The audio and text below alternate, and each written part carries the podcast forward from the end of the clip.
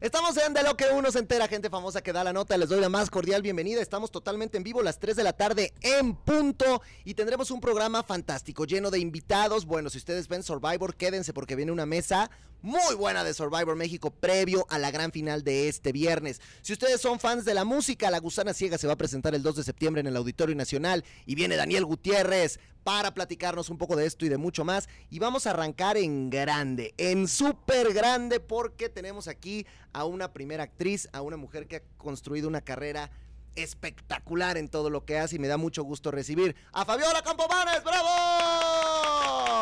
¿Cómo estás? Bien feliz de estar aquí contigo ya después de aquella entrevista que hicimos, que la verdad la pasamos sí. bien, nos divertimos. Y bueno, aquí nuevamente, a ver si ahora me voy a divertir o no. No, pues yo espero que te diviertas, yo espero que te la pases bien. Primero, como yo le digo a todos los que se atreven a meterse a un reality, felicidades, porque la neta es que no está fácil, ¿no? No, hay que tener, de verdad, hay que estar un poco este loco para tratar, para vivir, eh, para sobrevivir esta experiencia. Obviamente creo que se ha dicho, ¿no? Que creo que los realities más fuertes es tipo el Big Brother o La Casa, ¿no? Que estás Sí, sí, ahí sí, totalmente aislado. Porque ahorita que mencionabas la isla también debe ser rudísimo, pero, pero ahí por lo menos estás en el exterior. Cuando estás dentro eh, es, es muy fuerte, es muy rudo, no tienes para dónde irte, ahora sí que no tienes escapatoria. Pero hay una cosa que también dice toda la gente que ha estado en Masterchef, que Masterchef también es una olla de presión, que es una cosa terrible porque simplemente el que cada participación tuya tengas un reloj ahí que se está moviendo, tengas a tres señores que pues te van a decir que no sirves para nada nomás por cualquier cosa, o sea, eso es la muy presión, violento. La presión, la presión es muy, muy fuerte porque hay algo que la gente no ve, pero tú grabas ese programa en, o sea, tú tienes llamado desde las 7 de la mañana y terminas a las 10, 11 de la noche. Cuando vienes va. Entonces, Claro, entonces estás metida ahí todo el tiempo en este corte de reality donde haces este a- amigos, prácticamente familia, haces alianzas también, entonces y también eh, la gente no se puede olvidar que tú estás acostumbrado a cocinar en tu cocina con tus utensilios y cada vez es más cuando uno va y cocina a otra casa es como de, ay, este cuchillo no me sirve. Es como las las brochas que uno utiliza para maquillarse, si la brocha no es la misma que tú estás acostumbrado a usar, no te sirve, ¿sabes? La olla de presión cuando se me quemaron las lentejas, Ajá. pues esa olla de presión yo no estaba acostumbrada a usarla. Tú no estás acostumbrada a su olla de presión que a lo mejor es más viejita, menos, Menos eh, nice, menos sofisticada. exacto, menos sofisticada. Y bueno, que te digo, pues la verdad es que sí, ahora sí que me agarraron en curva. Como dicen, ahora la canción esa de los caminos de la vida no son como yo pensaba, no son lo que yo creía, mucho menos lo que yo imaginaba. Yo dije, un reality de cocina, pues va a estar padre. Pues es que va, voy a ir a aprender a cocinar. Ay, qué bonito. Ay, qué Y lindo. Y sus, Pero a ver, pero a ver. o Y no quiero decir la otra culera, pero es Pero dila, dila, dila. Pero oye, pero a ver, no te sacaron en la primera semana o en la segunda o en la tercera, llegaste muy lejos, eso demuestra que pues talento hay. Pues porque cocino y he cocinado toda mi vida. Yo aprendí, aprendí a cocinar porque mi abuelita fue la primera en meterme a la cocina. Pero a ver, yo la cocina lo veo como algo divertido, Claro. algo lleno de amor y de diversión. Y lo he dicho ya eh, en varias ocasiones, es mi manera de, de- de, como de demostrarle el amor y el cariño a la gente que quiero. Entonces, de pronto acá, pues no, ¿cuál amor y cuál cariño? No, puro regaño, a, puro, a pu- a, Sí. punta de regaño. Y yo que soy rebelde, y yo que tengo también mi carácter. No, pues y que no te ver, dejas. No me dejo, porque aparte, a ver, yo siempre he, he dicho que aquí hay que alzar la voz y que hay que defender lo que uno quiere en esta vida. ¿Desde dónde? Desde el lugar del amor y del respeto y de... Yo jamás le he faltado el respeto a ninguno de mis chefs porque además los adoro a los tres, me parecen tipazos los tres, los respeto muchísimo, pero a ver... Tampoco tengo cinco años para que me estén regañando así de cállese, este, el- al rincón. No, señores. Es más, creo que hasta más grande que alguno de ahí soy. Entonces, Bueno, pero eso no se nota. es- no, pero, pero, sí se sabe, entonces respete a sus Pero mayores, claro. Respete a sus mayores y yo también les puedo decir, respéteme, no me hable así, no me grite. Bueno, pero yo vi a Poncho devastado para decir que tú te ibas, ¿eh? O sea, como que le dolió, Ay, como que lo sufrió. Poncho. Sufrió. Pues sí, pero imagínate, estaba ahí en el dilema. Era, era o su niña o yo. No.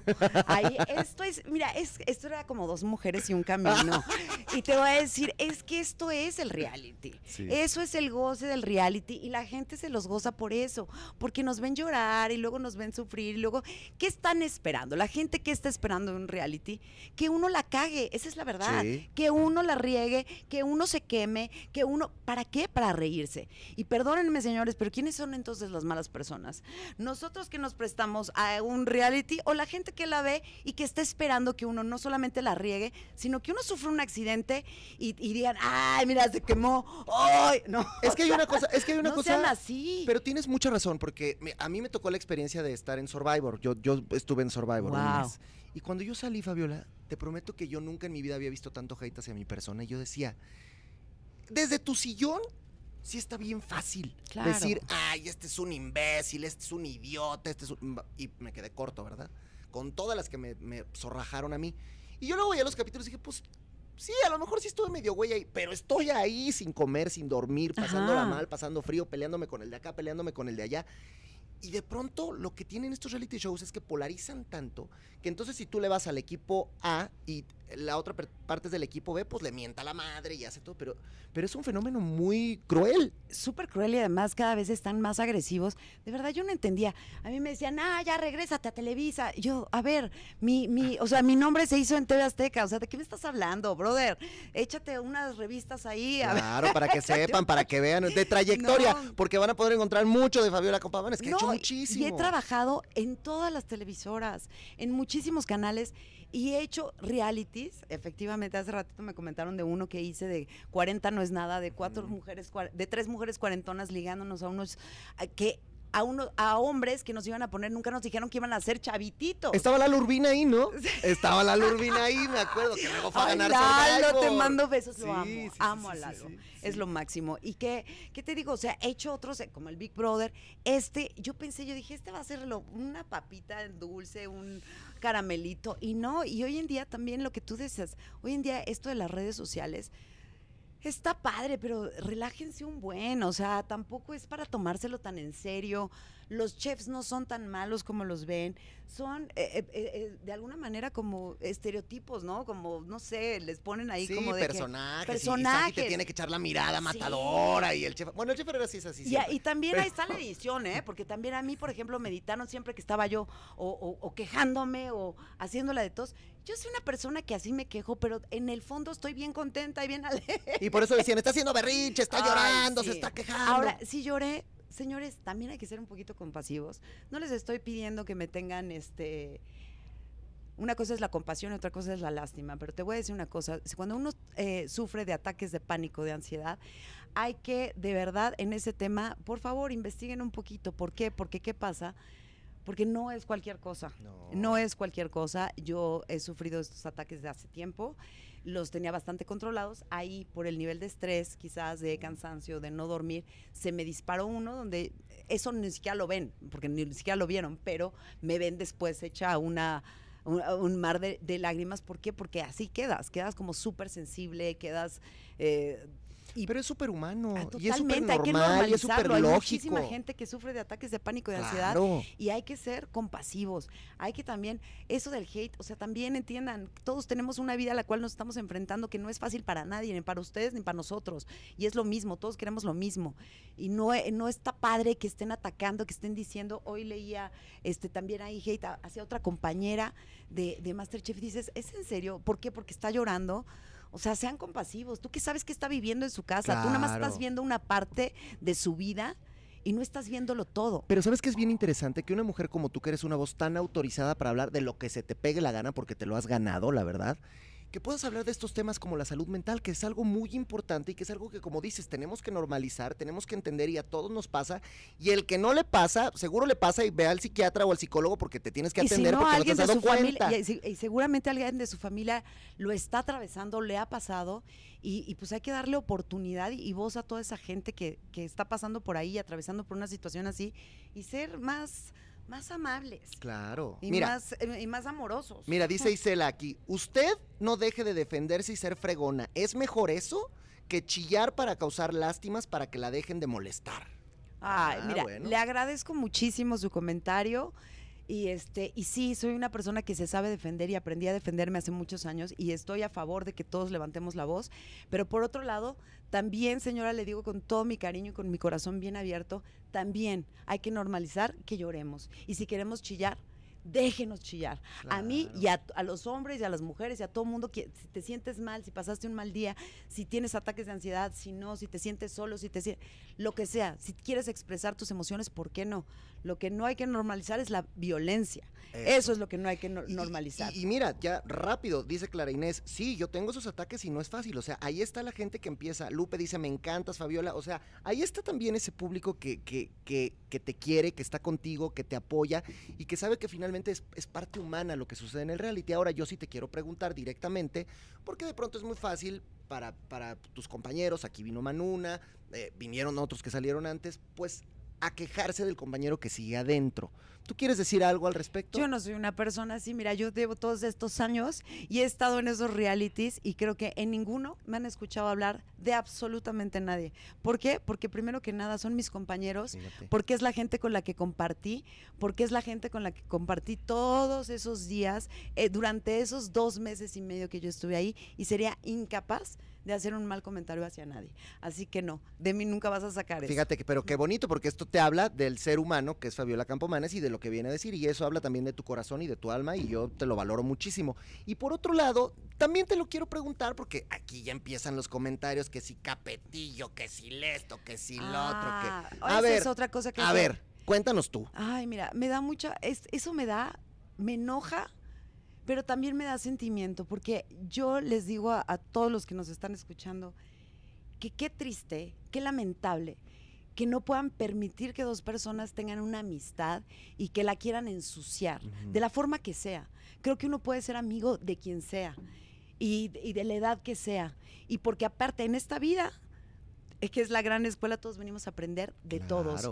Y aprendemos de nuestros hijos y aprendemos de gente más joven, como aprendemos de gente más grande. Entonces, me chocó que la gente ensuciara esa amistad. Que qué bueno, ya lo lograron, ya no hay más amistad. No. Bravo, señores. Qué, qué lindo que ensucien las cosas y que si hay una amistad, la ensucien. Y sobre todo, ¿por qué? Porque yo no, o sea, no tienen por qué decir que si yo le tiro la onda o que si él me tira la onda. Señores, cada quien tiene su vida, ocúpense de su vida, no estén molestando. Además, en ese momento en el que estás ahí cocinando, en el que son pocas personas, en el que encuentras, pues, ¿qué vas a hacer? No puedes ir a buscar otra amistad en otro lado. Son los que están ahí, con los que haces empatía y te llevas bien y ya siempre está. lo dije, él es un lindo, él es una linda persona, él es un lindo hombre, él eh, fue compañero del novio de mi hija en la escuela donde estudiaron. Entonces, de pronto la gente no se da cuenta que al decir ciertas cosas, pues puede hasta afectar, ¿no? A mí no, a mí que se metan conmigo lo que quieran. Pero con mi hija no. No, o sea, no, no. No, y las familias que sí se las culpa, o sea, eso no manchen, Se- sí, ¿no? Y mira, yo nunca me meto a. Lo han visto a, a- a lo largo de 30 años de, de carrera que llevo. No soy de las que sale a defenderse ni que sale a aclarar, porque, pues bueno, prefiero no darle importancia. Claro. Pero sí, ahorita que me, me preguntas, te lo digo claramente. No, señores, señoras, jovencitas, lo que quieran, lo que sean, este, nunca hubo nada más que una amistad. Linda. Y yo te voy a decir una cosa, por lo menos yo es lo que vi. Y por lo menos yo que tengo a una esposa que trabaja ahí en la producción, en el área digital, es lo que vi. Y es lo que ella llegaba y me contaba. Y entonces ya, de pronto lo que la gente quiera decir y hablar y todo, ya es otra cosa, ¿verdad? Como que a la O gente sea, le gusta muchísimo este, crear una telenovela de todo, ¿no? sí, sí. Tenemos muy arraigado el rollo de las telenovelas. Pero bueno, ahí están los programas de las telenovelas. Aquí van a estrenar Sí. próximamente una. Este, ya saben, en la de enfrente también hay de 6 de la tarde a 9 de la noche. Entonces, véanse esas. Y a ti, esas como la gran actriz que eres, también te hemos visto en grandes telenovelas triunfando y haciéndolo fantástico. Yo lo único que te puedo decir es felicidades, eres una mujer valiente, eres una mujer que además demostró que sabe cocinar, porque, mira, a mí me podrán decir misa, pero mi chef Adrián, mi chef Poncho y mi chef Saji les podrá gustar o no, pero es gente que le sabe, que ha viajado, que es leída y escribida, ¿verdad? Como dicen en mi rancho. Y si ellos decidieron que Fabiola llegara hasta donde llegó, es porque sus platos la avalaron. Punto final, ¿no? Pues sí. Y el que tenga algo que objetar, pues que objete, ¿verdad? Así Sí. es. Yo, yo te felicito, te agradezco por estar aquí. Te quiero preguntar qué viene para Fabiola Campomanes, qué vas a hacer, qué quieres hacer, Ay, no planes, sé, yo no- proyectos, qué. Pues mira, yo no planeo mucho. Yo Que soy, de salga. Las, yo soy de las que me espero a ver a ver qué va saliendo y ahí conforme, ahora sí que conforme se vaya dando las cosas, hay proyectos, se viene el estreno de, del Juego de las Llaves más adelante, se viene una peli para Navidad. Que cómo le fue bien al juego de las llaves, qué bárbaro, las dos temporadas brutal, eh, muy bien, muy bien, muy buena tercera, serie. Más divertida y caliente. Oh, yeah, para que no se la vayan a perder, muchachos. Así es. Ay, yo creo que así les gusta verme más, ¿no? Que cocinando. Pero ya, ya saben, yo siempre en llamas. en la cama no. y en la cocina, en llamas. Oye, de- nos dicen que, que te pregunte qué te faltó cocinar, qué te hubiera gustado Ay, La cocinar. cochinita, la cochinita que Ah. nunca la pude cocinar porque, fíjate, y la iba a cocinar, el día que iba a cocinar yo cochinita, me volteó con Romy y Romy me dice, voy a hacer cochinita. Le dije, Romy, tú eres de Mérida, venga, tú la cochinita, yo me hago otra cosa. Pero me faltó la cochinita porque es un platillo que me sale bastante bien. Oye, y Pero ya, qué- ya, te- ya está en mi casa. Ya, bueno. A, a mí una cosa me encantó que fue algo que tú siempre dijiste y que yo, sentado desde mi sillón, también decía. Pues tiene razón, yo voy a cocinar lo que me guste a mí y como me guste a mí, porque ¿para quién cocina uno, verdad? Ay, además, ¿sabes qué, chiquen? O sea, también que se relajen un buen y que también escuchen bien lo que pedían los chefs. Sí. Porque yo los quiero mucho a mis chefs, pero también qué pinche confusión tan rara. O sea, de pronto era, o sea, le dije, voy a hacer una, una salsa de tomate rostizado, que no sé qué. No, no, no, estamos en Masterchef México. No Masterchef Italia. Y luego a la mera hora, no, tu platillo, tu pasta italiana divina. Esta no, wow, esta italiana, esta turca. Entonces dices, ¿dónde estamos? ¿No quedamos que en México? Yo No, no. defendí la cocina mexicana, o sea, todo el tiempo. Y yo tengo un mensaje para el chef Herrera. Váyase a hacer un estudio porque la cantidad de sal que usted come, ya, o sea, ¿qué pasa? ¿Qué pasa, señor chef Herrera? Por favor, mucha sal, mucha sal, ¿no? Sí, no, no, ¿Ya? no, no, no, no, ahora sí que échela para atrás, para atrás, no vaya a ser. Exactamente. Oye, ¿y quién te gustaría que ganara? ¿Tienes algún gallo? Pues mira, yo creo que ya los tres finalistas que están ahí. Los que yo puedan creo- quedar. los que- pues yo creo, exacto, los que puedan quedar, yo creo que está muy bien. Yo creo que muy bien, cualquiera de ellos. Que gane. Que gane el mejor. Está bien. Que Tú, gane mira, el mejor. Tú ya ganaste porque ya estás aquí, porque ya está todo y porque pues tú vas a seguir triunfando como siempre. Pero mira, ¿sabes qué? Le voy a, a- Hay dos compañeros que la verdad les agarré muchísimo, muchísimo cariño y que creo que hicieron una, hicieron una, un- una participación en Masterchef, sorprendieron con sus platillos. Y uno es Paco Palencia, y claro que sí, el otro es Lalo Capetillo, que sorprendió y sorprendió igual Palencia. Entonces, bueno, yo creo que esos, esos serían mis gallos. Y yo también les veo muchas posibilidades, tanto a Palencia como a Lalo, de llegar a la final. Creo que son cuates que lo han hecho muy bien. A mí me impactó lo de Palencia porque yo decía, ¿cómo un futbolista va a cocinar? Seguramente este güey no va a saber hacer nada. Y muy bien. O sea, yo me imaginaba onda Ciber, te mando abrazos, Ciber. Pero así que no ibas a verle mucho. Y no, mira que, que lo hace muy bien. Y Muy bien. yo también. Y Al sabes qué, y, aparte "Guau". como eh, este emplataba, no, no, no, increíble. Sí, no, Los muy bien, dos, los muy dos bien. muy, muy bien. Pues mi querida Fabiola, te agradezco mucho que hayas estado con nosotros. Gracias por acompañarnos. Y ojalá que ya que vieron mi, mi, mi- carácter, ahora me llamen para ser este Villana, juez o, jue- o- o villana de telenovela o juez de Masterchef. Eso sí me gustaría, Ah. porque te pondría, o sea, tiemblas aquí, porque si ella es juez, te la va a matar, te la va a matar, ¿eh? Gracias, querida Fabiola Campomanes, Muchas un placer. ti, ¿Dónde te sigue toda la gente que no te haya seguido? En mis redes sociales, Fabiola Campomanes, ahí en Instagram, en Twitter, Fabiola Ca- la Campomanes y en Facebook, mm, no sé. Bueno, pues que te seguramente busque, la Fabiola Campomanes. Ahí está, ahí está. Ahora te voy a presentar a un querido amigo, una de las bandas más importantes del rock en este país es La Gusana Ciega. Y aquí tenemos a su que vocalista principal, el señor Daniel Gutiérrez, Fabiola Campomanes. Mira, te la presento. Muy bien, ¿y tú? ¿Cómo estás? Qué amigo? Qué gusto. gusto verte, qué gusto verte. Gracias, querida Fabiola, te agradezco muchísimo y aquí estamos en contacto. Muchísimas gracias, gracias, gracias. Total. Adelante, mi bueno, yo Dani. me voy a quedar allá Ah, atrás. ok, órale, órale, gracias, gracias. Mi Dani, por favor, adelante, siéntate, estás en tu casa. Ya ves que este es un bonito formato como de, ah, que ya, ya llegaron los Survivors, ya están llegando, a ver, mira, que vienen llegando. Por allá está Julián, por allá está Kate, ya llegó Jessica y viene Denis, o sea que esto se va a poner bueno en un ratito más, pero ahorita se va a poner mejor porque aquí está mi Dani. ¿Cómo estás, amigo? Bien, ¿y tú? Bien, qué gusto verte. De verdad me da mucho gusto verte como ¿hace siempre. ¿Cuánto que no nos vemos? Pues ya tenía rato, ¿verdad? ratito, ¿no? Ya tenía rato. el Pues mira, listening des- party del sí, 10-21. sí, sí, sí, sí. Qué gusto. Oye, ¿hace cuánto tiene eso?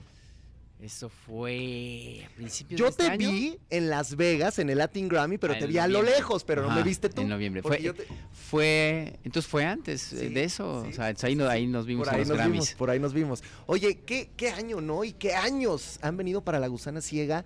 Viene el 1021, que además es un discazo, que, que la gente lo recibió muy bien. Y de repente viene esta nominación para el Grammy, se van a Las Vegas, están ahí. Qué, qué buena onda. Y ahora el Auditorio Nacional, Auditorio Nacional. Monterrey Sold Out. O sea, hermano. Pues, oye, veníamos de, de dos años y medio de no poder tocar, de pandemia, había que aplicarse. No, pero ustedes sí dijeron, ya la vamos a bien. romper. O sea, Es- estos dos años vamos a romperla. Con no, hay, no hay tiempo que perder, no hay Oye, tiempo que ¿y cómo, ¿y cómo surge esta posibilidad de ser otro Auditorio Nacional? Pues mira, queríamos hacer auditorio desde antes de la pandemia. Entonces, una vez que regresamos a los shows, empezamos a buscar fecha y lo sumamos a la gira Vuelves a hacer, que es la que hemos estado haciendo este año, que es, hace una, un repaso de los 10 discos de la banda, desde el Merlín hasta el 1021. Uy, pero eso está bien difícil. A ver, puta, hermano, ¿cómo le hacen es un relajo. para sentarse a decir, vamos a agarrar las canciones más emblemáticas de cada disco? Porque todavía si dijeras, bueno, es que cada disco tiene unas dos, pero la verdad es que cada disco tiene unas ocho canciones que no puedes sacar de tus conciertos. ¿Cómo le haces? Es una tristeza porque tenemos que estar cortando canciones padres, ¿sabes? Y de repente es, oye, Sí. pero no vamos a tocar esta, y esa ya, ya tiene 31 canciones el set, Wow. ¿sabes? Ya son dos horas y media de Sí. show. Eh, entonces está difícil. Creo que, que estamos haciendo una buena, buena recopilación. Hemos estado probando algo de ese set list en los shows donde hemos estado yendo y ha gustado, así es que creo que va a ser un, un buen show. Porque además, siempre ustedes en sus conciertos sorprenden a la gente con canciones que a lo mejor tenía mucho que no tocaban o con rolas que no son, además de las que cantan siempre y de las del disco. Exacto. También tendremos ese Por tipo de supuesto, sorpresitas. Por supuesto, va a haber unas cuantas sorpresas, este, ¿no? Para, para que no sea todo un poco lo que ya han visto. Hay algunas versiones que van a cambiar, Ok. ¿no? De, de- justo de algunas de esas canciones que casi A ver, ¿y no se puede tocamos. adelantar algo o Sí, nada? por A ejemplo, ver. bueno, lo que pasa es que todavía estamos probando, Ajá. pero vamos este fin de semana vamos a Saltillo y a Monterrey, y entonces a Saltillo y Monterrey, que ya Monterrey es sold out, les va a tocar una probadita de lo que va a pasar en el, en el, en el Pero show. dime dos Pero ahí- canciones. exacto, pero ahí te va. así, porque- ajá. Entonces, Estación Lunar, que es una canción que nos piden sí. Este y que además no que- te echas mucho tampoco. no, casi no, la, tocas. tocamos. Le, le estamos este, cambiando ahí unas cosillas. Va a ser una versión diferente.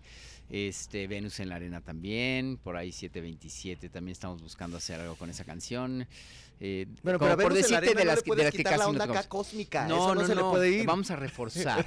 vamos a reforzar la onda me gusta, cósmica. Me gusta, me gusta. Y se- sí, dale, dale, porque aquí está Este, haciendo calor. sí. está haciendo Y calor. 7 y 727 igual que pues es una de las canciones más emblemáticas de la 727. banda y de las primeritas. Fíjate que 727 necesita una intro más espectacular. Estamos trabaja- trabajando en eso. No, Entonces son bueno. detallitos, ¿no? Para, para la gente que ha ido a muchos conciertos de La Gusana Ciega van a ver detalles nuevos y diferentes. Vamos a estrenar una canción en colaboración que hicimos con un artista español que se llama Hueco. Entonces ese es el primer día que no la van a escuchar más que ese día y ya a partir de ahí. Entonces tenemos un estreno para el auditorio, un show bastante largo, repaso de todos los eh, discos y por supuesto los, los éxitos que no pueden Fíjate que acabas de tocar un punto bien interesante y dices para los fans que han ido a muchos conciertos de La Gusana, miren, yo no es por nada muchachos, pero me jacto de ser uno de ellos, cada que está La Gusana Así yo es. trato de ir porque soy muy fan de, de, de Dani, de la banda como tal, y yo creo que los fans nunca, por lo menos a mí, nunca me ha pasado salir de un concierto de La Gusana decepcionado, o sea, como que salir y decir, bueno, hoy estuvo, ay, bueno, ya, ay". o sea, Ajá. cada que salgo es como de,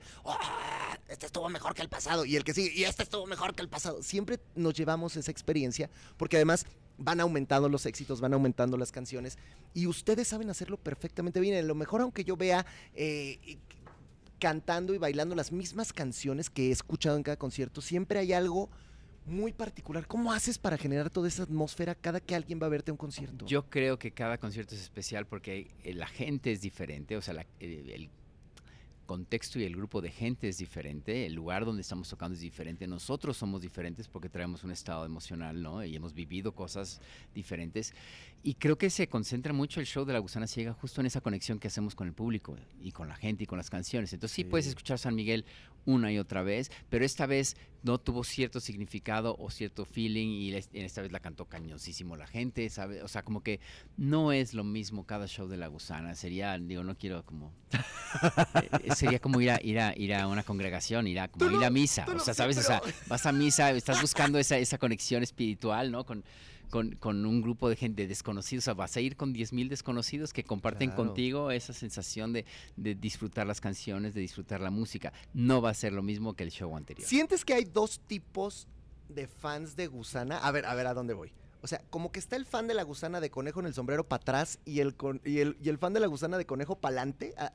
digo, no, a lo mejor lo quise dividir Sí, así, sí, no, pero- estuvo, está bastante bien. Sí lo hay y los que van más a los shows son del conejo para adelante. Ah, ¿sí? Sí, sí, o sea, nosotros estamos tocando los, desde el, yo diría desde el highball más o menos, Ajá, ajá. highball, conejo en el sombrero y demás, eso es lo que, el grueso del- de las Del- canciones sí. que tocamos. Tocar del Merlín a Super Big, correspondencia, es medio un lujo para algunos que van. Sabemos que ahora al auditorio van muchos, o sea, sí, va un buen balance de eso. Porque además, pues el, el auditorio que también reventó muchísimo fue el que era de Merlín al Conejo en el Sombrero. Y que, fue, y que fue un auditorio que estuvo poderosísimo y con muchas rolas, que muchas de esas ya en los otros conciertos ya no las escuchamos. Exactamente, sí, o sea, si quieres escuchar Estación Lunar, Venus en la Arena 727, Las manos de María la Loca, que son canciones viejas, o sea, mucha gente está diciendo, ¿y esas ¿Y canciones? esas de- cuáles son? Pero bueno, son de los que- primeros discos. Sí. Si las quieren escuchar, tienen que ir al Auditorio Nacional, o sea, si no, eh, tendrán que esperar otros, otros años para verla. Pero es que ahí viene la, la- la cosa complicada, porque entonces el fan de todos los nuevos discos, pues también se va a quedar así de, "Ah, pero no me puedes quitar más grandes, pero no me puedes quitar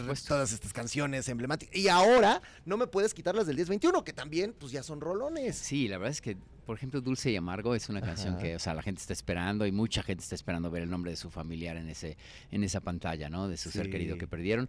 Eh, por supuesto que no vamos a dejar canciones así fuera y por eso el show se hace largo, se hace- Claro. van a estar ahí un ratito. Oye, y me imagino que ya decías de, de una colaboración, pero vas a tener a más artistas invitados. ¿Quién te va a cantar Pasiflorine, por Pues ejemplo? mira, ¿Cómo va a estar la onda? Yo, quiero hacer la invitación oficial porque no le he hablado a, a Madame Recamier. Ah, Madame Recamier grabó ajá. el video con nosotros y, y queremos que nos acompañe para cantar Pasiflorine. Eh, Lía Alonso grabó Se nos rompió en el disco, es un artista de Nueva York que también viene y Hueco que viene de España. Por lo pronto esos van a ser nuestros invitados. La verdad es que hemos pensado mucho, e invitamos a otras personas, pero por las agendas se complica y también para nosotros es importante cantar nuestras canciones como son y, Qué y chido. disfrutar. No, qué, qué divertido. ¿Cómo, ¿Cómo te sientes tú, hermano, de ser líder de este proyecto en el que pasan y pasan los años y pasan los años y pasan los años y ahí están y hoy 2023 están haciendo el recinto más importante que tiene este país? Esto te habla de la vigencia que tiene la banda, del poder y de la fuerza que tiene la gusana ciega. ¿Cómo te sientes de todo lo que ha pasado en todos estos años? La verdad es que eh, es, es bien padre de repente detenerte y voltear atrás y no y decir, ah, ok, mira, no, no todo lo que llevamos hecho, porque nosotros estamos pensando en el auditorio y en el disco que viene y hacer el Palacio de los Deportes la próxima vez, ¿no? O sea, Wow. un poquito esa es como, como la intención, pero detenerte un poquito y voltear atrás y decir, oye, llevamos 10 discos, dos nominaciones a Grammy,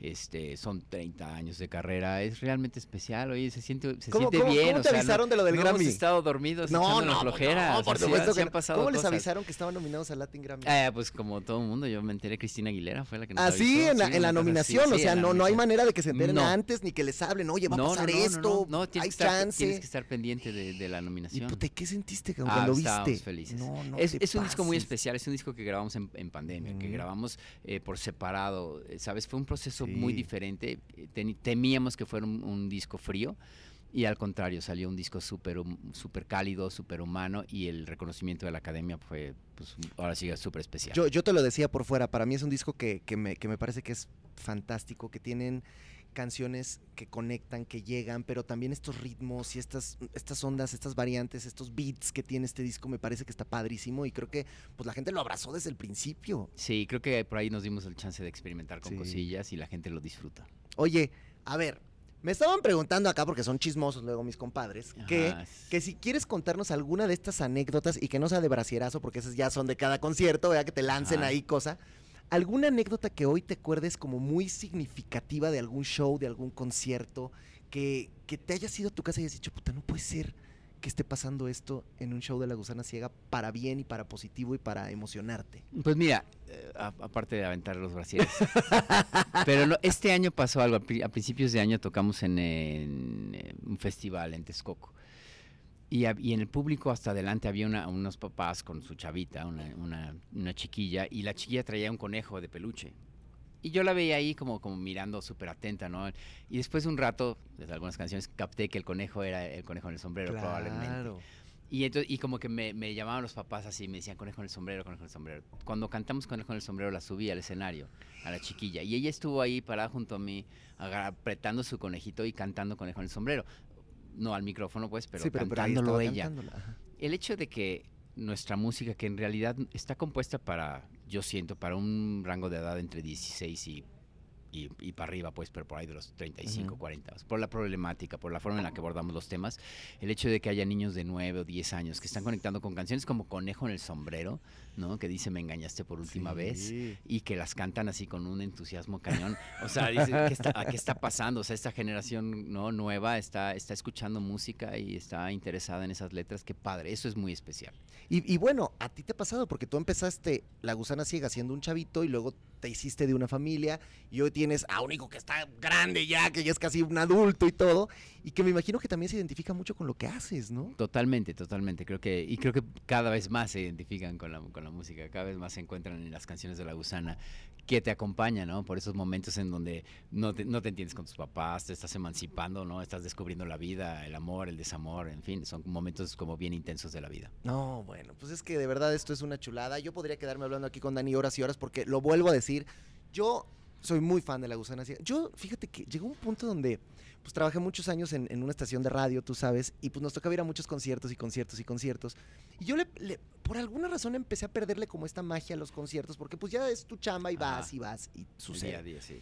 Yo hoy, y, y te lo digo de verdad, el único concierto al que no me importa, llueve, truene, relampaguee, voy y corro a comprar boletos es el de La Gusana Y me, Ciega. y me consta porque yo ya vi sus boletos. y- Ya están, pues, ya está están comprados. Y bueno, ¿te acuerdas que condujimos un, un Sí, evento? sí, sí, juntos? Asir. Estuvo divertido. Sí, estuvo muy divertido, estuvo conducir divertidísimo. juntos. Y fíjate, esto nunca te lo he platicado, ya voy a contar una cosa personal.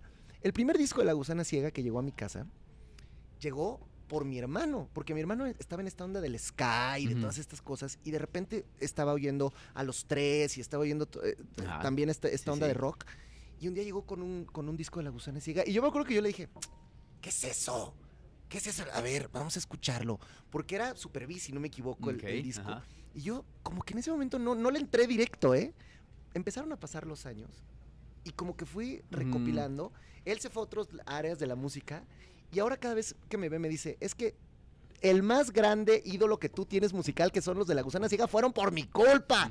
Y eso es lo que sucede en las familias. Sí. Como lo dices hoy, ustedes han trascendido épocas, trascendido tiempos, trascendido espacios, trascendido todo. Y eso creo que es la magia de la gusana ciega.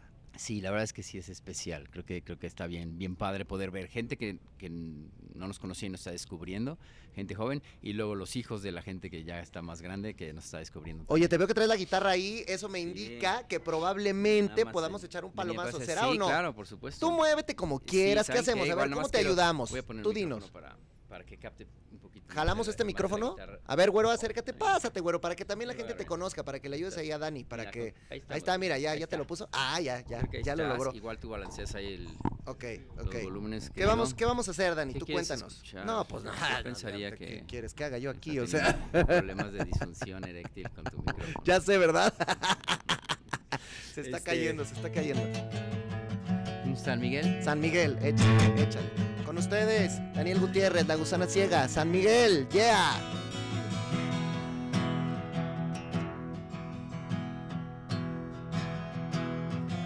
Seduces como el mar, te duermes y luego te vas.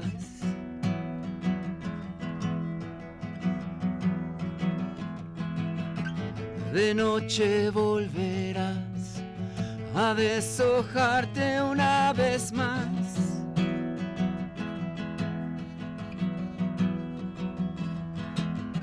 Si solo tú supieras lo que es quererte y no poder morder tu piel.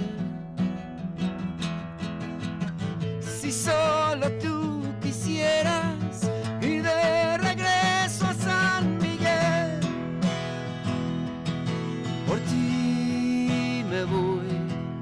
por ti no duermo. Por ti me enciendo cuando siento que te tengo que tener.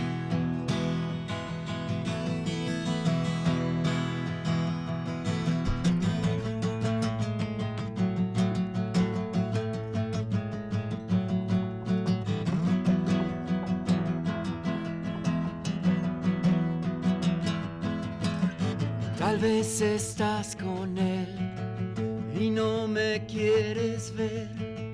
La noche que me fui, Los vi, los vi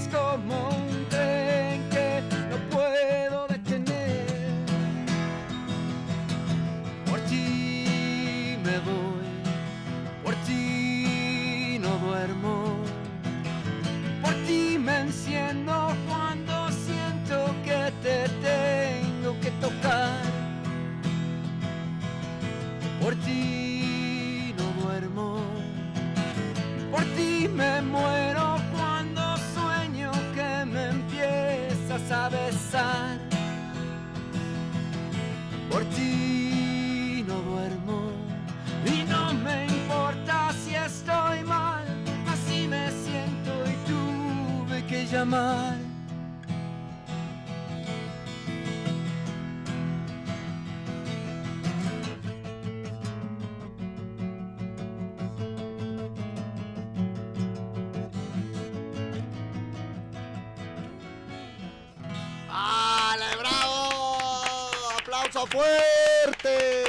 Gracias. Ya me están poniendo aquí, wow, bohemiada con la gusana, qué envidia. Y me lo está poniendo mi esposa, además. Pues sí, fíjate, qué bueno que Saludos, te tengas envidia. Pero ahí vamos a estar el 2 de septiembre, así que, oye, qué buena onda, qué padre, Al qué padre. Gracias, padre. gracias, hermano, me da mucho gusto. Todavía hay boletos para que la gente pueda ir. Todavía hay boletos, cada vez menos, así Sí. que no se vayan a quedar fuera, pero todavía hay boletos. Porque además estaba viendo cuando estaba comprando mis boletos que va a haber una zona como, como de pie donde va a estar la gente y luego la zona donde la gente que se quiera no sentado. sentar porque no nos vamos a sentar, pero pues de repente Tener la rolita y rolita tienes ese chance, ¿no? Que está padre. Exacto, sí, toda la primera sección es general y ya después están los asientos. Pues increíble, padrísimo. Ahí nos vemos el 2 de septiembre. Te agradezco vemos. mucho como siempre, sabes que te quiero, que te admiro, Igualmente, que me encanta eh, que puedas estar aquí con nosotros y pues bueno, ya ya emocionados para estar ahí el 2 de septiembre. Ya estamos a ¿qué, 15 días o Ya, más, ya, más o menos. Ahí ya nos casi, vemos el 2 de casi. septiembre. Muchas gracias. Ahí nos vemos el 2 de septiembre y todos los que no tienen sus boletos, bueno, pues cómprenlos porque se acaban, muchachos. La gusana ciega. Saludos para Luz, saludos para Germán también. parte, gracias, gracias. Y vámonos, muchachos, porque se viene Survivor México. Ahí vienen.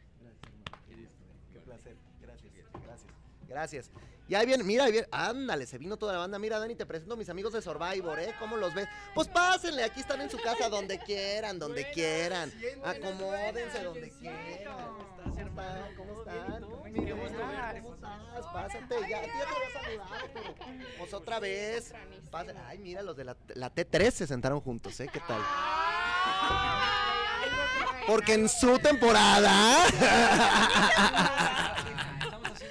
Ya los vi, ya los vi en estrategas. de la entrevista. ¿Qué- qué- Bueno, en mi temporada yo sufrí más por este, ¿eh? pero Pues no lo creo. me ganaba todos los juegos. Oye, Denis, no, nada, me ganó en todos los juegos, nada más. Fue lo único. Pues, ¿qué más? Es que somos chiquitos. Sí. Siempre competían. Siempre competíamos, pero yo siempre decía algo. A ver, Denis Arana, de entrada, es mucho más joven, aunque no parezca, fíjense. Pero, pero, espérate, espérate. Pero en segunda, este, oye, él es un. ¿Han visto bailar a Denis? Es un extraordinario bailarín también. Tienes un atleta, canta. Entonces yo pasaba, pues este se movía y pues me ganaba, pues era obvio. Y es fuerte, es fuerte. O sea. y yo caía. Y yo caía. Y yo caía. Bueno, va- vamos a presentarlos como se debe, ¿verdad? Directamente desde esta temporada recién salidita, mi querida Jessica Vargas Bravo. Gracias. Ya lo vieron, aquí está. Parece que vino toda la hojana. Vamos a saludarlos ahorita. El señor Denis Arana. ¡Bravo! Acá tenemos de este lado a mí que... ¿Qué polémica te has vuelto tú también esta temporada? ¡Qué bárbara! ¿Cómo estás, Kate? ¡Bravo! Kate López directamente desde... Híjole. Ya vas otra vez. No, pues yo qué, yo que yo no tengo la culpa si tú fuiste, tú, tú solita has sido, ¿eh? Y aquí tenemos Mismísima polémica. desde la, la- sí, la dama de la polémica, pero está bien, ¿eh? espero que hoy no te contengas, vengas con Tokio. Oye, y aquí está el señor ganador de la tercera temporada de Survivor México, Julián Huargo, bravo. El que me va a dar mi comisión. ¿Cómo están, señores? ¿Cómo están? A ver, vamos a, vamos a entrar al, al Facebook de Survivor México para ver que la gente se ponga sabrosa y empiece a opinarnos y empiece a decirnos cosas. También el de, Azte- el de Azteca 1, ahí está, ahí estamos, ok. Bueno, Cuidado con lo que preguntan. hay personas, están viendo la temporada. Ah, obvio. Ok. Claro. Por eso los invitamos, lo sabemos. Que no, ¿ah? claro que no, dice, yo ya me salí ya. Bueno, ya- Hágale ya- como ya verla Yo ya me fui. Este fin de este viernes. Ella Ah, porque se, se te salió, fin? pues salió el amor de tu vida. No, no, no. Haría lo mismo, Jessica. Oye. No, te sacaron a Aaron, ¿cómo Unas ves? semanitas, por Dios. Ya exageren. supérenlo, Sí, ¿verdad? chicos. Ya. como meses o años. Pero vamos a ver Pero- qué pasa ahora que salga. Sí, ¿te va a buscar o ¿Ya qué? te mandó ¿Ya lo buscaste? No. Ah, ay. Ah, sí, ya te mandó mensaje. No te he escrito ni nada, ya, ¿Qué nada. eh? No, Bueno, ¿cómo está en Instagram? Yo, ¿Cómo está? Ah, ni siquiera lo buscaste. No, vean. Pero pues es el gancho, ¿no? Como Sí, de, ay, sí, no sé sí, ni sí. cómo está en Instagram. Creo que le decían el Capi, Mira, ¿no? Yo estoy siendo sincera. Pero unas semanitas, pues lo mismo pasó del otro lado. O sea, salieron y ya. Sí, hicieron sus sí, cositas. sí, sí, Ay, eso que... no. Uh. Ella sí fue Ah, bueno, porque a ver, porque... Yo sí fui al aeropuerto. ¿A recibir a quién? ¿A Kenta? ¿A Kenta? Oye, ¿y te, y, te, ¿y te ponías celosilla de Aranza esta temporada Ah, o qué? mi Ara, no. A ver, Aranza la conozco antes de Yo- Kenta. Y Aranza es Ah. mi súper amiga. Y ¿Pero te puedo- andaba pedaleando la ¿Puedo bicicleta ahí o qué? compartir? Se le vio. Pero te la Es que andaba pedaleando. doble. Esta doble asiento. rueditas, con rueditas. Pues por ahí me enteré Ándale, a ver, a ver. Cuenta, cuenta, De lo que uno se entera. de que la andaba pedaleando duro. Ah. ¿A Kenta? ¿Kenta con Aranza? Kenta, si No, estás no, viendo. no. Aranza con Kenta. Ah, O sea, no nada más es de pedaleo. Le Oye, Aranza, y no queramos Y amigas, duro, ajá, hermana. sí, ya está, ¿eh? Tengan cuidado lo que digan de Aranza. tengan- Porque aquí tenemos a uno de los defensores oficiales. A ver, a ver, Denis, cuéntanos un poco por qué. O sea, ¿cómo, ¿cómo se generó esta hermandad con Aranza? Porque yo vi que se acabó Survivor y ustedes se iban de viaje juntos y todo. Pues es que, no sé, en realidad cuando estábamos dentro en Survivor, como que no éramos tan unidos las primeras semanas porque Aranza siempre ha sido muy independiente. Aranza siempre es bien sola. Ah, se- se- se va, Aranza se aísla. sola. Y entonces, eh, hasta las últimas semanas, que, que, bueno, las últimas dos, tres semanas que yo estuve ahí, como que platicamos mucho y nos llevamos súper bien. Y cuando salí, o sea, cuan- más bien cuando ella sale y, nos juntamos, como que conectamos muchísimo. Y ahí empezó una relación de hermanos, así de, de hermanos, o sea. ¿Y qué sientes de que ahora esté muy cerca de llegar a la final? Orgulloso. ella, eh, es que ella estaba muy decidida que quería llegar, ¿sabes? Ella, ella se preparó inconscientemente porque ella no sabía que iba a regresar a Survivor. Ella estaba full preparándose mentalmente, físicamente y todo. Y mira, llegó Survivor y ahí está. Sí, ya está Y- muy cerca, ah, ahí está, y nada de sí. Ella, ella puede no, ser una gran ganadora. Ya, Sí. urge Se ve muy decidida. ganadora. Bueno, pero por otro lado voy a ir aquí con las mejores amigas de mi comadre porque pues Sadi y Naomi siguen en la pelea y están ahí Ah. metidas. ¿Qué opinas tú de que otra vez Naomi y otra vez Sadi con sus estrategias chica. Ya no, bueno, te pregunto porque tú las conoces. Mira, ahí te va. Siento yo que Sadie lo ha hecho súper bien en cuestión de chismes porque sabemos en mi temporada. Cuestión de chismes, dice. porque- No, porque a ver, era mucho cuchicheo, Julián no me dejara mentir. Y era mucho wiri wiri guarabara que el tótem, que los votos, que ya se me va a eliminar, que no sé qué. Y Sadie esta vez creo que sí le ha bajado mucho. Y ahora que hablé con Kenta, también me dijo de que, mira, Sadie viene en otro mood, súper chill, relajada. Porque ahora No resulta se que nota. Friends Forever, Kenta y No Sadi, se ¿eh? No nota. se Está nota, bien, dice, no se nota. no Nada más cuando lloró tantito. Pues, Ay, te voy a acusar. No, Ah. no, no es acusar, se notó ahí porque sí. luego- Pues sí, lloró. Cuestiones de Naomi no ha cambiado. Lo siento mucho, pero no ha cambiado. Yo le dije, hermana, tienes una segunda oportunidad. ¿Qué vas a hacer para cambiar? ¿Qué se va a hacer en este plan? Dale. Y cuando la vi, de verdad, hasta a mí me está cayendo mal. Pero pasó, esta temporada fueron varios para limpiar su nombre y, terminaron peor. peor. Miren, yo A siento ver. que Naomi enamora por la pancita. A ver, a ver, a ver. A ver, ¿cómo está Lo que eso? te, lo que te decía de lo de la Claro, pues hace de comer, es Ah. la mamá de la tribu, por eso se empezó a ganar a varios. Sí. Pero la verdad es que les endulzaba el oído y por atrás, y por atrás yo siento que cuchilladas. A ver. A ver, ¿es Bueno, algo? Cintia no era ¿Tú así. Quiero decir algo rapidísimo. Ah, Naomi lo que hace es, como dice Jessica, ver- verlo como una mamá. ¿Qué haces tú? Tú nunca traicionas a tu madre.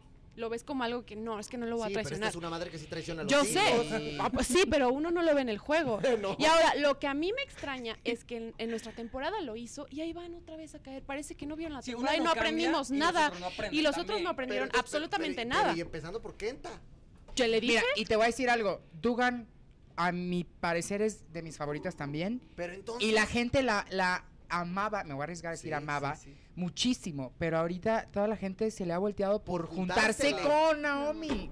Ahora, eso también puede ser una estrategia. ¿eh? Yo lo platiqué hace un tiempo con Lalo Urbina Ajá. y le dije, tú conoces muy bien a Dugan, ¿qué está haciendo? ¿Qué está pasando? ¿Cómo la coco washaron? Y me dijo, no, yo creo que es una estrategia para no tener de enemiga a Naomi y entonces ir avanzando. Pero eso repercute justo en la parte de afuera, ¿no? Toda la gente que le está viendo y no le está gustando. que pero eso ¿por qué no se juntó con Pablo Dugan? Es lo que te voy a Ajá. decir. Eso Es- está- A la gente, se le O sea, olvida- a la gente allá adentro se le ha olvidado algo y es muy importante. La final se va a decidir y va a ser en vivo por votos. Eso es importante. De hecho, vayan bajando la aplicación de TV Azteca en vivo porque ahí va a ser la única manera por la que van a poder votar por su favorito.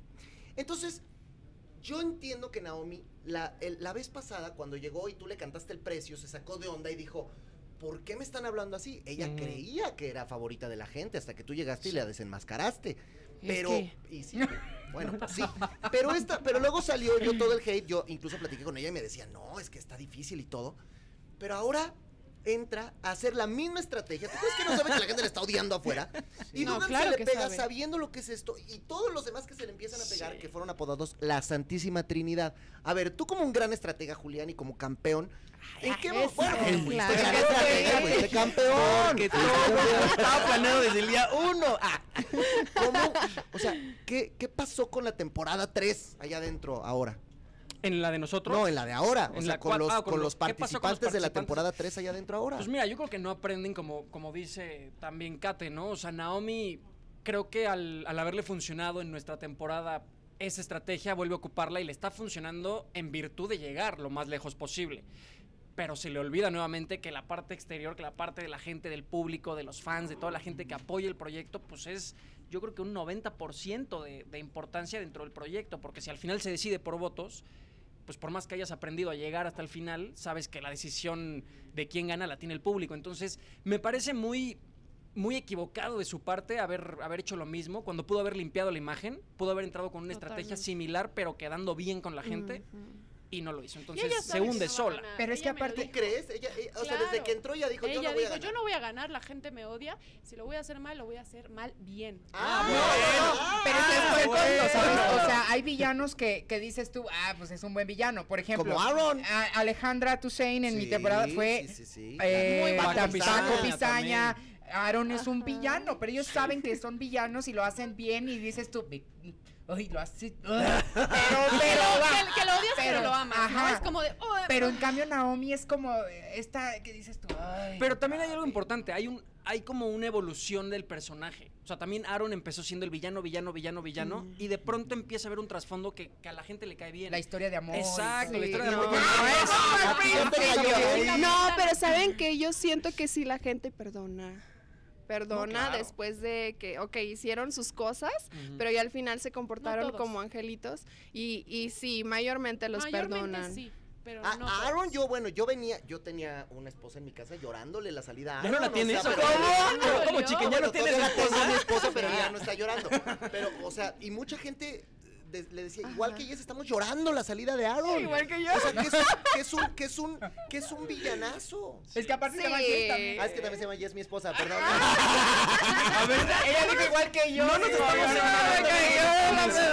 Pero, pero, pero ese es el punto. Ahora, yo quiero que tú me hables, y ahorita vamos a, a- a ir hablando de todos los participantes, pero tú que conociste muy bien a. T-Rex, a Sergio, que son los dos participantes que llegan hasta esta etapa, Sí. que son los nuevos, que son los que no tenían ninguna experiencia y se colaron hasta la semana final. ¿Qué opinas y qué probabilidad le ves tanto a T-Rex como a Sergio de estar ahí? Yo le veo más probabilidades a Sergio por su forma de pensar, por su mentalidad, que siempre trata como de hacerse un clean mind antes de Ajá. entrar a los juegos, como que trata de ser positivo y eso siento que le puede ayudar mucho a la final, porque si estás seguro de que tú quieres llegar a la final y de, de que vas a ganar y no tienes duda de ello, es muy probable que se haga. ¿Y a T-Rex cómo lo ves? Ay, T-Rex me cae muy bien. T-Rex tiene muy bonita letra. pero-. No, sí, es súper lindo y me encanta la forma en que habla de su mujer. Eso quiere Ah, hablar sí. muy bien de él, la verdad. Yo quisiese, la verdad, un T-Rex en mi vida. T-Rex el Así, no, no, no, me encanta, Pero no es me ganador. encanta. Pero no, exacto, No es ganador, pero sí. Pero sí lo siento como que con una que otra duda de que va a llegar a la final. O sea, Ahora, viene un punto importante y quisiera escuchar la opinión de todos ustedes respecto a esto. ajá. Porque Pablo es el único competidor que entró ya sabiendo lo que es ganar. Y si Pablo ganó su temporada fue porque pues, lo hizo bien y lo mereció. Ahora está otra vez ahí. Entró él como el único ganador, porque el señor no quiso entrar. Y entonces, no, bueno, no sé, eh, no quisiste, no te hablaron, o cómo estuvo, no, pues cuéntales tú mejor, ¿cómo estuvo? Porque Pregúntale por Pablo A ver, primero cuéntame la historia y ahorita, y ahorita te cuento por qué dilo, está. Pablo solo. No, sí, sí me hablaron. Y luego- Ahora sí, ya la primicia, ya que va a acabar ¡Ah! este ahora sí. Exclusiva, señoras y señores. Eh, sí, sí me hablaron, sí me buscaron para entrar esta temporada. La verdad es que yo no sabía cómo lo iba a recibir la gente por, por justo eso, porque yo ya había ganado y yo hablé con, con la producción y les dije, a mí me parece que hay gente que tiene una revancha, que sí quiere ir a ganarlo y para mí sería refrendar un título que estaría increíble, pero no creo que tenga esa espinita clavada en el corazón y no es mi momento o no me correspondería a mí regresar como campeón. Pero bien interesante lo que estás diciendo y lo escuchan en de lo que uno se entera, muchachos. Gente famosa que da la nota. Y déjenme decirles, a ver, amigo. Y esto creo que se vale, ¿eh? Yo tengo un trofeo aquí. Ya lo gané. Ya me la rajé contra todos. Entonces me dicen, ¿quieres volver a entrar?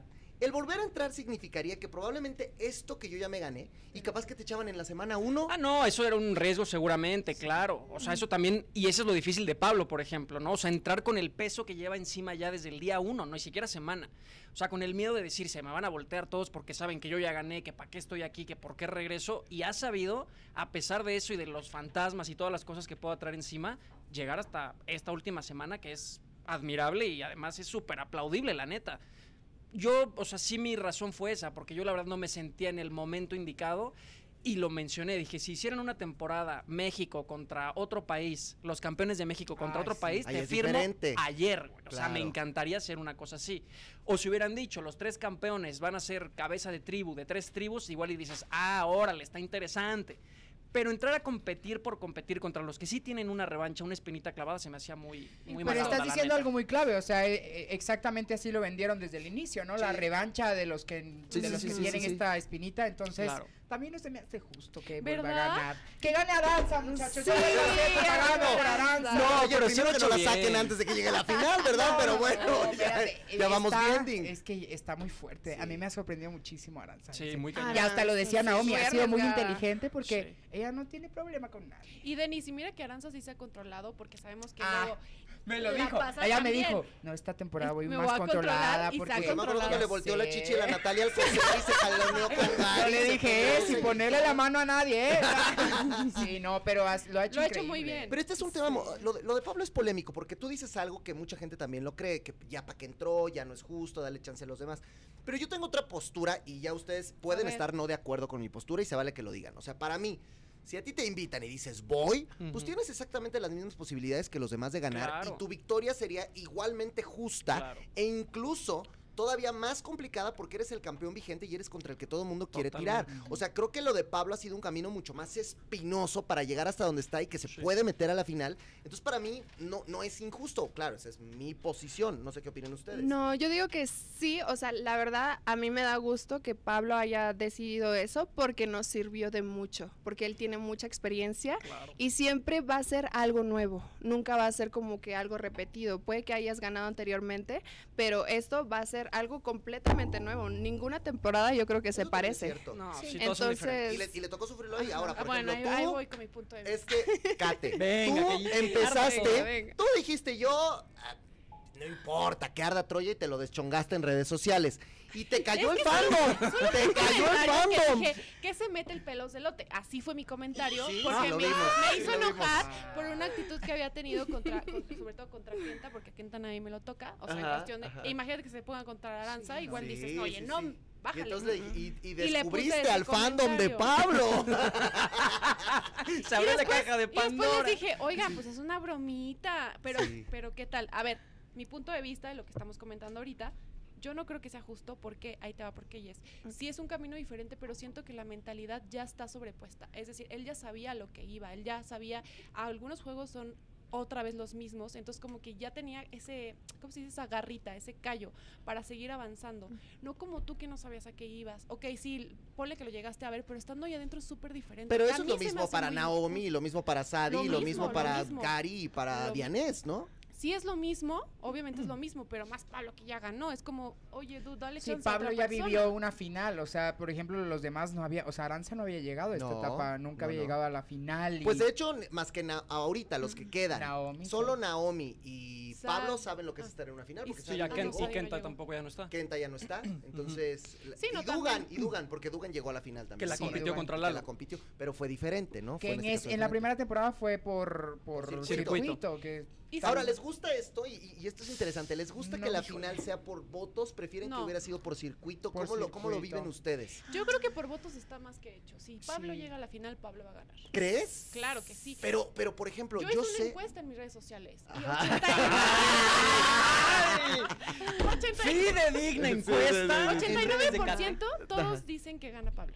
Bueno, Sí, por- porque tiene la mucha gente, gente. está con él. Sí. Pero, por ejemplo, yo sé que también Dugan tiene un gran público. Si Dugan se llega a meter a la final, de entrada, yo no sé, pero yo ya vi a Mati Álvarez, a Yusef, a todos los exatlones haciéndole Moviendo, campaña para la Coque Guerrero, para que la gente vote por ella. Sí. Y cosas que también pueden suceder. Yo no sé, porque ha pasado en otras temporadas, que de repente a alguien, no sé, Aaron, ahorita agarre y diga, Ah. pues yo quiero que gane tal y toda mi gente vaya por tal. O Puede sea, ser se van también. haciendo campañas. Ustedes saben el fandom que tiene este hombre. Sí, bueno, es una cosa brutal. Y tú ya le dijiste a tu gente, yo quiero que gane Aranza y si llega a la final, que voten por ella.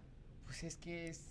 Es que si llega ella tiene que Está ganar. bien. A ver, es justo para ella porque se lo merece, porque en serio le ha picado Macheteado. muchísimo. Y porque nunca Ha ganó una sido muy mujer. justa. Cuando empiezan a discutir, dice como, ya, cálmese todos. Es ella va con una mentalidad muy fuerte. Sí. Cosa que no ha pasado con Pablo. ¿Viste a Pablo cómo se comportaba con Gary como niñito? Bueno, Esas pasa es que- actitudes, los dos. Pues sí. Entonces, pero son actitudes que tú dices, a ver, güey, ya ganaste.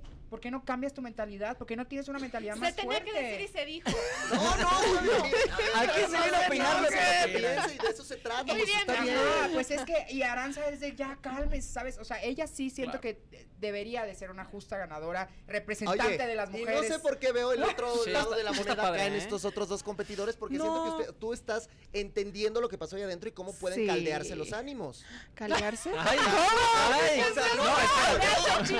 que se pueden Calentarse los ánimos. Ajá, sí, sí, sí. Sí, no, pues sí, claro. O sea, Y sí, Aranza viene muy fuerte, aunque también no se salva de que también tuvo una que otra pelea. Yo la apoyo 100% y me encantaría, obviamente, que ganara. O sea, creo que es una mujer muy aventada, muy atrevida y o sea, ¿te ella... gustaría más a ti que ganaran sobre Naomi o sobre Sadie o sobre ay, Dugan? sí, sí, Es sí, la verdad es que sí, Órale, lo ha bien. muy Sí, lo ha bien, hecho muy lo ha bien. hecho excelente. Sí. Ahora, tú como, como un competidor que fuiste muy ecuánime en tu temporada, porque incluso te tocó agarrarte con Yusef varias veces y, y tú como que siento que siempre te mantuviste Ouch. bien, bien, Mira, yo bien. creo que Esa Esto que dice Denis de lo de Gary, de lo de Pablo, o sea, es muy difícil que te puedas contener ahí adentro. No, totalmente. Los ánimos se calientan en cualquier instante, ¿no? No comes, no duermes, pierdes un chorro de juegos, eh, te empieza a entrar la frustración y todo. Sí, pero al final no creo que sea 100% como te puede tocar vivir en Survivor. Y la gente se clava mucho con, ah, esa sí ahí o reaccionó así ahí, seguro en la vida, en la calle, No. toca el claxon y le mienta la M a todo mundo. No, brother, o se pelea en todos lados. No, Como o sea, lo es que bien, pasó cuando robaron. es bien diferente, exacto. O sea, creo que son momentos en los que detonan de repente alguna emoción que sí, sí se, se va para el cielo. Ahora, Ajá. rapidísimo que sí me gustaría Sí, comentar dilo, dilo. De, de los votos y demás, que a mí me tocó ganar por votos, cosa que al final agradezco que la gente me haya apoyado y todo. Creo que, ay, a ver, a la gente ningún chile le embona. Es la realidad. Con La todo el respeto y agradecimiento a los que votaron por mí y me han apoyado, que es mucha gente que al final me sorprendí de verdad porque no pensé que tanta gente me, me echara ahí el- la mano. Pero creo que al final, si fue la primera por juego, dicen, ay, hombre, mujer, es que es evidente que hay más fuerza en un hombre, no se vale, que sea por votos. Es votos, ay, no, es que el fandom de tal. Entonces creo que de pronto nada nos gusta o nada es como lo quisiéramos ver si no gana quien queremos que gane. Ahora. Yo creo que si hacemos una mezcla Ajá. de un juego como, si- como en la escuela, el parcial vale 30%, tus tareas el otro 30% y el 60% otra cosa. Si haces un juego final con un voto del público y con voto de tus excompañeros, creo que podría haber ahí un, un- como un promedio mucho más real de quién podría ser más completo. Eso de voto de tus excompañeros está bravo, ¿eh? Porque que te regresaran a ti y te dijeran, a ver, vas a, nada más Ajá. vas a venir a votar por quién quieres que gane. Estaría bueno, ¿no? Sí, sí. Pues es que con quién te llevaste Ahora, mejor o quién te Yo, cuidó. yo les voy a decir una cosa, y, que- y además esto, por eso es un debate, muchachos, porque no tenemos todos que opinar lo mismo. A mi manera de pensar, y otra vez se vale que me digan que no, yo a lo mejor voy a ser aquí defensor del diablo, pero para mí lo de Pablo sí es válido. ¿Y por qué? Porque para mi manera de ver, Pablo ha ganado cualquier cantidad de collares. Totalmente. Ha sido líder de los equipos claro, en las güey. pruebas individuales. Ha sido un cuate que ha demostrado que es un gran survivor. Entonces, para mí, lo de Pablo en circuitos ha sido, él lo ha demostrado. Él se ha puesto y ha dicho, Aquí yo estoy. soy. Sí. Y si en votos tiene mucha gente, pues ha dicho yo soy. O sea, a mí por donde me pongan, si fuera por circuito, yo tampoco vería que Pablo se le pudiera caer el título. No, no. totalmente no. Entonces eso te habla de que también está siendo un tipo que ha hecho un muy buen juego allá adentro. A mí lo de Pablo yo se lo aplaudo, ¿no? No, sí, total. no, y No, aparte es un gran compañero, la verdad. O sea, yo que estuve en el mismo equipo de Pablo, la verdad es Pablo, mis respetos, porque, o sea, sí cuidaba de todos, no solamente de él, y eso es algo que se le agradece y se le admira como persona.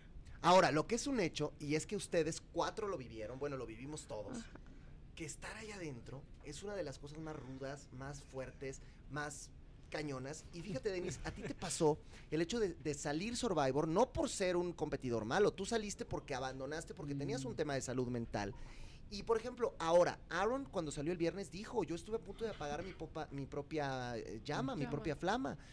Y dices, wow, qué duro que una persona que haya tenido todos estos demonios haya decidido entrar y enfrentarse. Gary cuando salió dijo, yo me tengo que tratar con un profesional porque tengo un tema de ira que tengo que controlar y que Survivor me enseñó a ver esto. ¿Qué tanto te potencia y te cambia la experiencia? En tu caso pasó. Es que te despierta muchas cosas que tú no sabías. O sea, digo, el estar durmiendo en el suelo bajo la lluvia, el no tener comida, Simplemente el no tener teléfono. el no tener nada de conexión con tu familia, con la gente que te da esta estabilidad también es muy fuerte. Entonces a todos nos despierta algo, a todos. O sea, cuando salgas de ahí ya nada va a ser igual. O sea, sales al mundo y dices, ya Oye, no ¿y, y sé". tú repetirías la experiencia? Sí, la repetiría. Ah, Sí, o sea, ya, ya estoy en otra etapa de mi vida donde aprendí, donde trabajé lo que tenía que trabajar y, y gracias a Survivor aprendí a conocerme más y a conocer qué era lo que tenía que trabajar, ¿sabes? Entonces dije, Porque tú en esas cinco semanas fuiste un muy buen competidor. Bueno, todo le tocó contra mí, no estuvo tan difícil, pero, pero, no, pero fuis- no, no, en serio, fuiste un gran competidor, lo hiciste muy bien, en tu tribu ganaste collar. O sea, creo que eres un cuate que, que pasa un poco el ejemplo de Mamamale. Yo, yo lo pienso igual. En esta temporada Mamamale fue una mujer luchona, fuerte,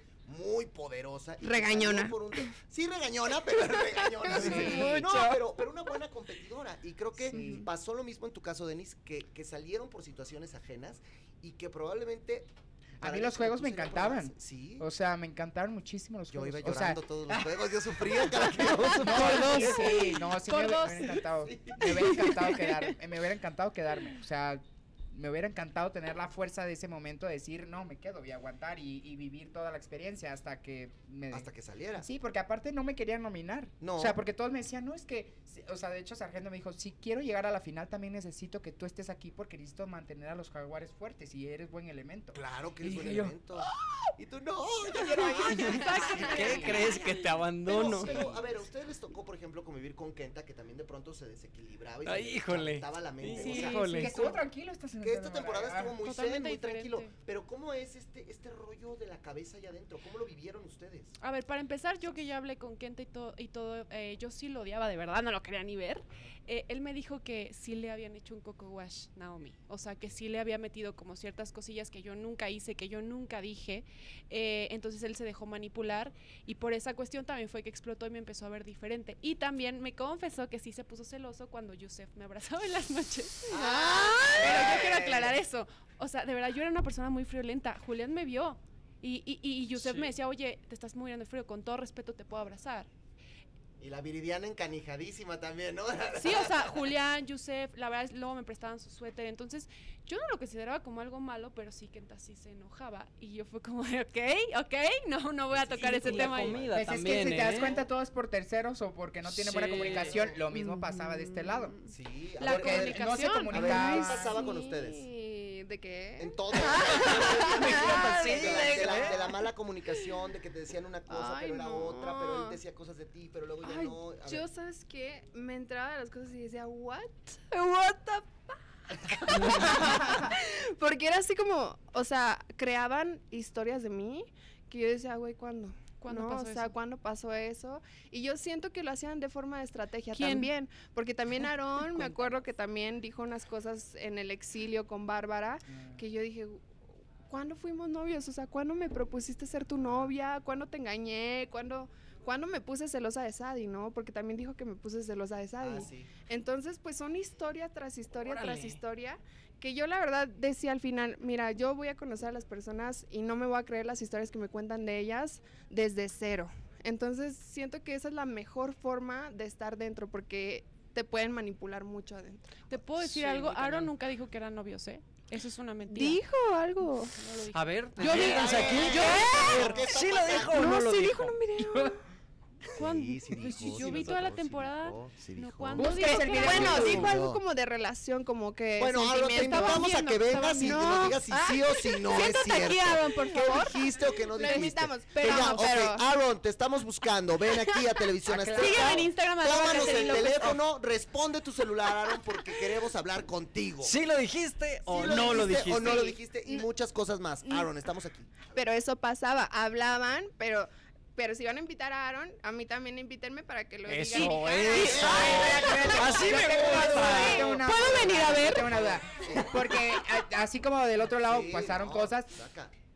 si Aaron te busca, ¿sí o no? No, no, ¿saben qué? Fue como, ya, o sea, una cosa es estar en la selva con un equipo, o sea, Allá no tienes como que, no, es que sabes que justo como, Dije, qué belleza. Era mejor estar con Aaron, ¿verdad? justo como dice, o sea, empiezan los abrazos por el frío, Ah, por el Y frío. El- de ahí se empiezan a interpretar y las cosas. Es que se hace mucho frío. frío. No, Yo no, soy al contrario. te lo juro. Pero ya no abracé a nadie porque decía, ay, güey, me van a crear más historias ahí de Pero ¿a chisme quién te de hubiera gustado romance. más abrazar? No, ya. Pues a los más gorditos. Para que te dieran calor. Bueno, Bella de la Vega y Don George se abrazaban por eso, porque Don George le... Pero se le pe- ponía- era un matrimonio muy bonito Ah, que se sí. peleaban de Se día, peleaban, pero en la de noche noche se abrazaban.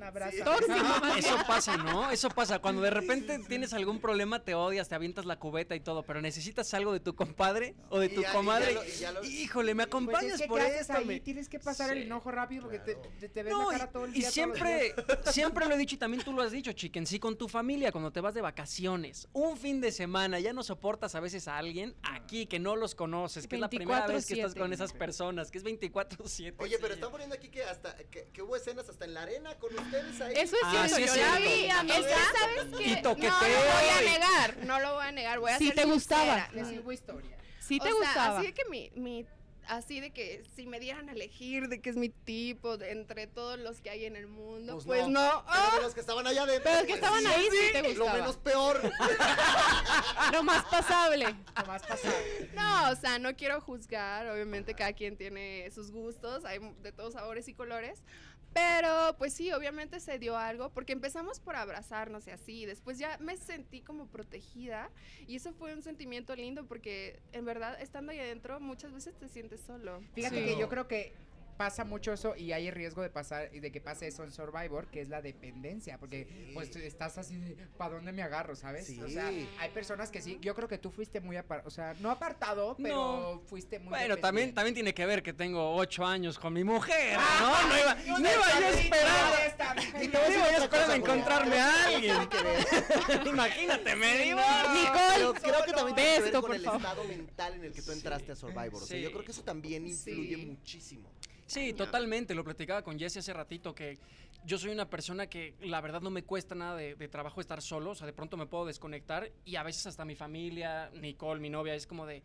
¿por qué no me has escrito? ¿Por qué no estás presente? ¿Dónde estás? ¿Estás bien? ¿Qué te pasa? Y yo, sí, perdón, pero es que a veces me consumen como otras cosas de chamba o de cosas que estoy haciendo y no me cuesta nada de trabajo de pronto desconectar y, y sí estar solo, solo, solo. En mi temporada con Kenta era con el que de pronto nos, nos íbamos Se como unieron. esa, sí, como a la orilla del mar en las noches y decíamos Ah. ya. Esperen, esperen. ahí va. ¿qué onda? A la orilla del mar. Aranza, Julián. A la luz de la luna. Después Fuerte sexo de Fuera de las cámaras. Y lavábamos la ropa y entonces nos desnudamos. No. Óyeme, respeta a tu amiga y está grabado. no, no, no, pero era padre porque de pronto cenábamos y a veces Sadie nos desesperaba un poco porque habla mucho. La adoro con todo mi corazón. La quiero Aclarando. muchísimo. Oye, habla, habla Sí, sí, sí, moría sí, habla yo hasta por los codos. Entonces ahí Kenta y yo decíamos, vámonos un ratito ya como a liberarnos a la playa, a ver la nada, literal. Y era como nuestros momentos románticos. Oye, Románticos. romántico, voy a leer un comentario que acaba de llegar aquí a las redes sociales, que es de la mamá de Aranza Carreiro, y dice así. Mamá Hop.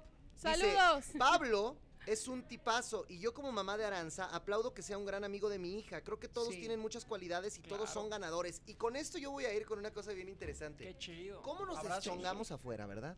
Y si tú le vas a Sí. Pablo, entonces el que le va a Dugan te mienta la madre. Y si tú le vas a. Dugan, el que le va a Pablo te mienta la madre. Y ellos adentro Se aman. están construyendo otra cosa. Es que. ¿sabes qué es lo que O sea, yo eso te iba a decir. Yo opino, Pablo se ha ganado todo. O sea, me encantó cuando se fue, le, le entregó el collar de inmunidad a Aranza Ajá. y dijo, yo me voy a duelo. Y ahí fue donde dijo, yo me voy y se puso bien los pantalones y vámonos. Eso y es ganó. cierto. Y eso lo admiro muchísimo. Yo no digo que Pablo sea mal jugador. No. Lo que estoy diciendo es que me gustaría que se lo que otra persona Se tuviera lo esa oportunidad.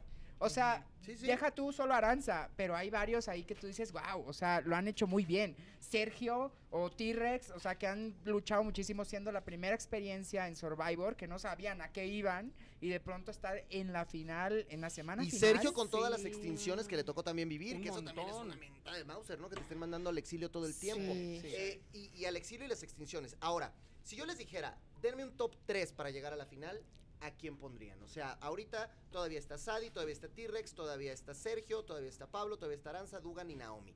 ¿Quién de esos siete ustedes pondrían en el top 3 para llegar a esa final? A ver, Jessica. A ver, yo. Aranza, por supuesto. Pablo, porque Sí. a mí me cae muy bien. Y podría ser Sergio, porque empezó desde el principio conmigo. O Ya tres. pues, Ay, bueno, ya, esos ahí tres, quédate, ahí estacionate. Ay, ¿Tú qué dices, Denis? Aranza, Ajá. obviamente, Dugan, me encanta. Es que amo a Dugan, pues que la ha hecho muy bueno. Eso, eso es lo quien se eso junta es con la algo Porque los que, los que conocemos a Dugan de por fuera, sabemos que Ah, es es una muy linda. tipaza, es Pasa. una gran persona, es divertida, tiene una familia lindísima. Y de repente adentro pasó esto, que se contaminó con... al- Y Naomi también es bien linda afuera. Que esa Sí, no, de es que cosas- pasa, ¿eh? Yo me río o sea, a cada momento sí. con ella, pero dentro Sí, sí. O sea, Sí, es como, es, como, por ejemplo, Sadie. Yo amo a Sadie, me cae muy bien y todo. Y digo, ay, estaría padre que gane, pero evidentemente no va a pasar. manera, ¿verdad? No O sea, y digo, me encantaría, pero. a ver, te, te interrumpí. Dugan. Entonces, Aranza primero, Dugan y pues Pablo, es que lo ha hecho muy bien. Sí. O sea, para mí ellos tres son Sí, muy Los que buenos. tienen que estar ahí. Ok, a ver, Kate. Aranza, T-Rex y Sergio. Órale. Ah, muy bien, mira, muy bien. ¿Y, y tú, Julián? Yo creo que T-Rex en top 3. Me gustaría, tiene un motivo durísimo, ha luchado, Ay, ha sí. demostrado. Cada juego cuando, cuando siento que él se dio cuenta de pronto cuando empezó a ganar que podía lograrlo y se ha visto su evolución y, y su Mm. manera de jugar. Me encanta el motivo que tiene. Eh, no porque sea bueno, no es horrible el motivo, pero bueno, que esté luchando claro, así. claro. Eh, Aranza, me parece que ha sido la jugadora más cuerda esta temporada, la que ha tenido la mejor cabeza, la que ha decidido las mejores cosas en cuanto a tribu, en cuanto a individualismo y demás. Y Pablo, yo sí creo que el sumarle que es un ex campeón, el sumarle que entras con este fantasma, con este miedo de que todos estén contra ti y que aunque estén todos en contra de él, tú lo acabas de decir, ha ido a todas las extinciones, ha salido adelante, se ha puesto la camiseta y ha demostrado, ellos tres para mí son los que... Y, y- yo tengo que decir algo, si Sadie llegó a donde llegó es Es porque por- finalmente Sí. hizo No, total, algo sí. para, para lograrlo, ¿verdad? Sí, o sea, Pero qué sí- loco que a Sadie la habían eliminado Sí. y regresó con los, ¿cómo se llama? Con los Con lobos. los nosotros, con nosotros. Con bueno, los otros y luego los lobos, Sí. ¿no? O sea, sí, sí, sí, sí, exactamente. sí, o sea, pa- pasan cosas que te van trastornando durísimo. Yo, de verdad, es que lo único que puedo decirles es que pues la gente está muy emocionada, que la gente quiere ver lo que suceda con Survivor, Claro. que, que se calentó mucho la temporada y que vamos a tener un cierre trepidante. Por eso quería que ustedes vinieran, para que nos platicaran un poquito de su experiencia, para que habláramos de todo lo que va a suceder en estos días. Y de aquí al viernes, pues si este top 3 de cualquiera de ellos se Tú, tú, tú, concreta- tu top 3. Ah, no, no te hagas. Ahí te va. Yo, yo creo que lo que dijo Julián de Aranza es, es muy cierto. A mí lo de Aranza me gusta mucho porque es la única persona que ha jugado para los dos bandos, pero sin que los dos bandos la quieran sacar. Eso Sí, está sí, durísimo. está. ¿Cómo logras hablarle a Meloni a Sandía, pero que tú no te conviertes en la vieja del otro día? No, o sea, es, como- es muy complicado. Sí. Y eso que hace Aranza, creo que lo hace porque, porque ha sido con mi ayuda, porque ha sido inteligente. Y otra de las cosas que me encantan de Aranza es que ella ha demostrado que la complexión física no es un impedimento. Porque es una mujer chiquitita, es una mujer menudita y de todos modos se ha rifado como las grandes y ha llegado lejos. Y no, y es entrona y le lucha. Entonces, para mí lo de Aranza ha sido muy bueno y yo creo que merece estar ahí. Ahora, lo de Pablo para mí también ha sido fantástico, ha sido brutal. Creo que es el cuate que, que es un survivor por naturaleza, Sí. que desde que se trepa a la Sí. palmera a bajar Sí, el coco, que desde que se va a pescar, que desde que hace, o sea, creo que es un cuate Como que, vive, ajá, Es que está mimetizado con el escenario y que sí siento que esta temporada es al cuate que más le tocó sufrir en el entendido de que lo cambiaron a la Sí. otra tribu, de que, le- de que lo nominaban, de que lo De traicionaban. que le quitaron la carne. De que le quitaron la carne, De que le robaron el refugio, de que le robaron el tótem. De que usaron ese tótem en contra de o sea, creo que a Pablo le ha tocado mucho. Y ahora él se vengó tantito en esta última semana, se desquitó tantito y, y bueno, pues así, así pasó y le salió la jugada. Y creo que ahí, híjole, el tercer elemento me cuesta mucho trabajo porque a mí me encantaría, por ejemplo, que fuera Dugan también por lo que representa, porque creo que es una mujer muy fuerte, muy, muy, muy, muy fuerte. Pero también, por ejemplo, T-Rex. yo sé que es difícil, es que lo de T-Rex por el, por el, por, Por el- su mujer, ¿no? por el, por el Sí. motivo. Pero yo sé que esto es poco popular. Pero Naomi también controló una tribu. Ya me también voy. estuvo Ah, ahí, también fue la mala del Vámonos. cuento.